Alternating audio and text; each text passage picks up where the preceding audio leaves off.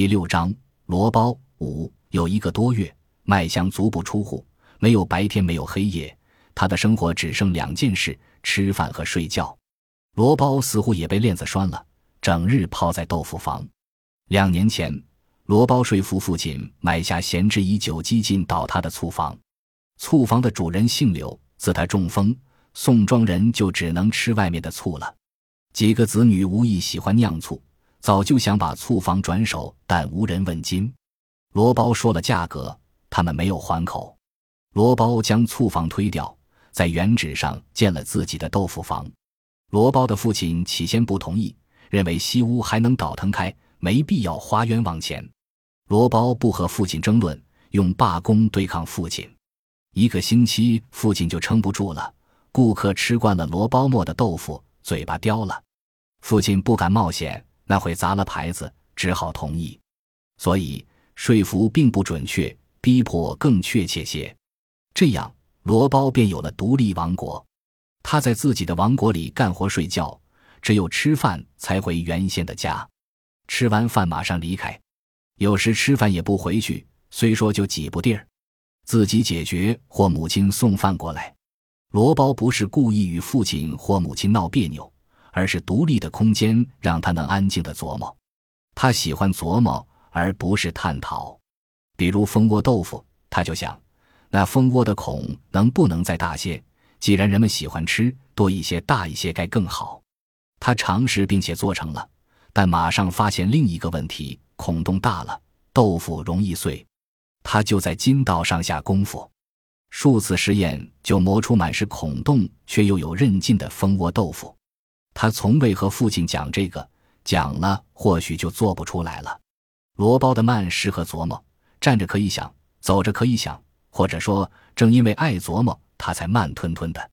在自己的王国，他任性妄为，天马行空，没什么能影响到他。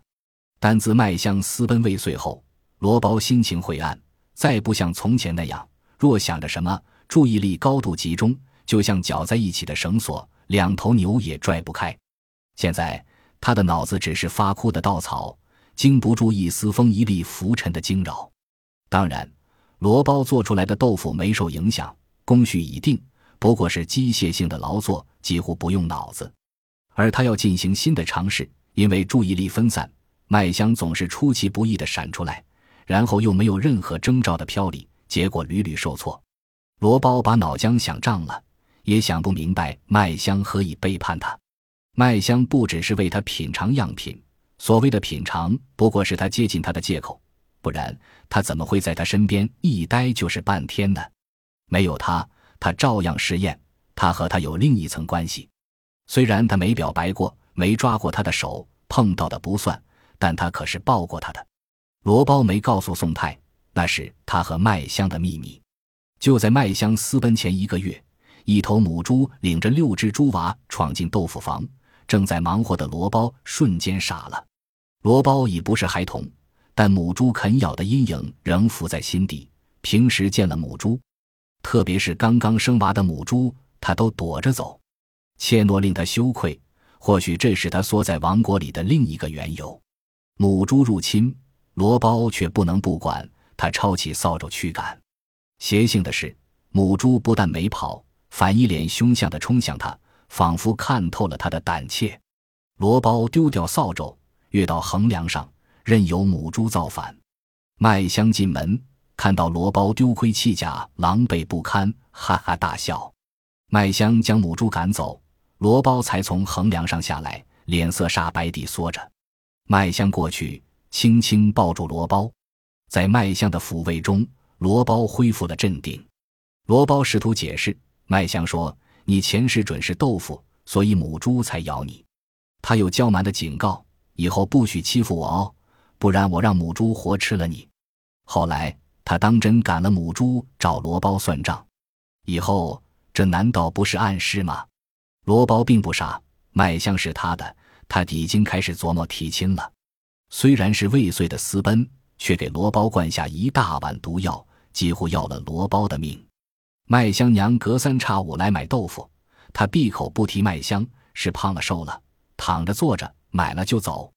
那天罗包实在憋不住，问麦香还好吧？麦香娘捏斜着他，似乎揣测他有无恶意，然后重重地说：“好的很，再无多余的话，简单明了，却又模糊含混。”罗包明白，却品不出其中的深味。深秋时节，落了一场大雨，泥泞的路面让鸡狗都止步的日子，麦香撑着雨伞走进豆腐房。罗包进来，幻觉频频闪现，来得快，消失的也快。可这次的幻觉没有散去，罗包的眼睛睁得不能再大。麦香嗨了一声，不认识了。罗包这才意识到是麦香的真身，灰绿的低躺着水滴的雨伞下，麦香的脸瘦而窄，像被削过了。他衣服宽大，还有脚上的黑色高帮雨鞋，几乎把半条腿都进去。鞋未必是他的，衣服却是那灰蓝色的褂子，他是熟悉的，他不止一次穿过，合身。得体大方，现在却显得极其别扭，像临时借了一件，胡乱披在身上。于是罗包明白，他缩小了一号。梗在罗包胸间的冰块忽然间融化，眼泪如雨飘落，没了恼怒，没了不解，没了委屈，只剩下心疼。麦香没有失态，他撇一下嘴，笑了笑，尽管笑得有点凄然。就这么欢迎我呀？谁欺负你了？罗包哭得说不出话，麦香说：“好了好了，天哭唧唧的，你也哭唧唧的，烦，再哭我走了。”罗包使劲止住，麦香递了手绢给他，他是累，麦香这儿嗅嗅那儿转转，问罗包谁给他品尝样品。罗包说：“没人，没合适的。”麦香问：“你找过？”罗包说：“没有。”麦香哀叹一声：“没找。”怎么知道没有合适的？罗包说：“我清楚。”麦香说：“好吧，我上岗了，把你的样品端来。”罗包惭愧地说：“没有。”马上又说：“有泡好的豆子，现在就可以做。”麦香说：“那还等什么？”罗包忙活。麦香打下手，罗包让他歇着，他自己就可以。麦香说：“他歇的骨头都酥了。”罗包便由着他。他不知这一个月零一天他怎么过来的，不知白天和夜晚如何将他削成竹子，但他活过来了，没有像宋庄的另一个女人一样去寻死，这就是幸事。或许他已经醒悟，或许他还想着秋猴子。秋猴子为了自己的双腿答应不再踏入营盘镇，更不要说宋庄麦香再难见到他。但不管怎样，罗包不在乎，不计较，差点失去。他不能再错失掉，半个夜晚和一个上午的追寻还是有收获的。他不喜欢宋太，但宋太的某些话印刻在他心里。嫁给我吧，罗包直截了当。麦香吃掉一张豆皮，夸他手艺越来越好。罗包想，不能再等了，就今天，就现在。麦香正要数那一沓多少张，文言手缩了回去。他并不吃惊，可他的神情是奇怪的。你才多大？二十整了。罗包说。麦香半天才反应过来，不会吧？你比你的豆腐还嫩。你瞧你。他的目光落到他的上唇，准确的说，那还不叫胡子，而是绒毛。原来他认为我还是孩子。罗包有说不出的沮丧和绝望，但是没被他的轻慢击垮，甚至正是他的漫不经心点燃了他已经发潮的怒火。他大叫。我不是孩子，你别把我当孩子。麦香哦了一声：“你长大了，知道吓人了。”罗包心里几乎在滴血。我没吓你，我说的是事实。我喜欢你，早就喜欢你了。麦香笑笑：“喜欢是怎么个事？”啊，他不再含蓄，笑得赤裸放肆，好像他连喜欢两个字都没资格讲，好像那是他的专利。罗包受不了，他要让他看看，让他知道。他已经是男人了，罗包扑向麦香，本想抱他，可动作猛了些，麦香退了一下，跌倒了。接着是他，麦香走了很久，罗包仍觉得在抱着他翻滚，碰到了什么也可能没碰到，他喊了也可能没喊，他抓他了也可能没抓，他亲到他了也可能没有，他撕扯他的衣服了也可能没有，他抱着他。像烤架上的鸭，不停地翻，不停地转，没有能力停下来。他早就晕了，口干舌燥，但就是不能停。直到薄暮与冷风从敞开的门穿进来，才拧住翻滚的开关。罗包坐起，摸摸火辣辣的脸。他没有关门，任阴风在伤口上划割。不关门，他们就不会踹门了，不会在暮色里弄出很大的声响。麦香的家人、亲戚，或许还有宋太，会冲进来将他捆住，在泥泞中拖拽。他们就是那么拖拽秋猴子的。秋猴子的后背。双肩磨破了，露出了肉。泥水中拖它要容易些，也不用走那么远的路。穿过两条街、三道巷子，就到了麦香家的院子。他们将它拴在曾经拴秋猴子的树上，然后商量惩罚它的办法。然而午夜了，却没有任何动静，既没有砸他的脚步，也无哭喊和叫骂，唯有猫头鹰阴森的叫了几声，又立刻被巨大的黑暗吞掉。看来他们没有商量出办法。罗包想，他不逃，哪儿也不去，就在豆腐房里等着。麦香告发他，他该受着惩罚。整整一天，罗包也没有等到。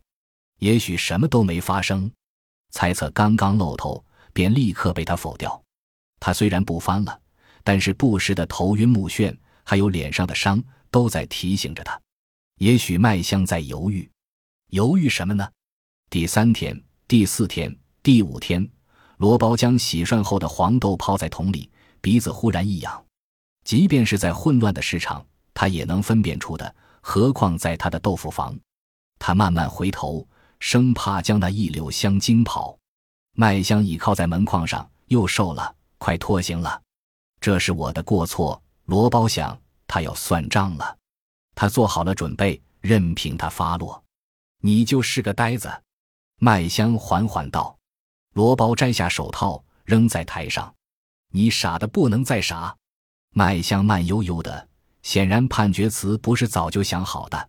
罗包四下瞅着，他记得有一根绳子，捆牛捆马都可以。我有什么好？麦香提高声音，像突然间生气了。罗包立刻缩回目光，迎着他的锋芒，艰难决绝的挂到他脸上。你哪样都好。麦香说：“我比你大三岁。”罗包说：“两岁，三岁更好。女大三抱金砖。”麦香说：“我和人私奔过。”罗包说：“那算什么？”麦香问：“你真喜欢我？”罗包说：“老天可以作证。”麦香说：“你是真长大了，找我爹娘提亲吧。如果他们不反对，我就嫁你。”虽然已有预感，但还是觉得意外。突然，就像一个被五花大绑的罪犯在走向刑场的途中看见花轿，念头稍动，人已飞到轿子里。你真的肯？罗包觉得有必要确认一下。你就是个傻子。麦香似乎再没了力气，慢慢滑坐到门槛上。本集播放完毕，感谢您的收听，喜欢请订阅加关注。主页有更多精彩内容。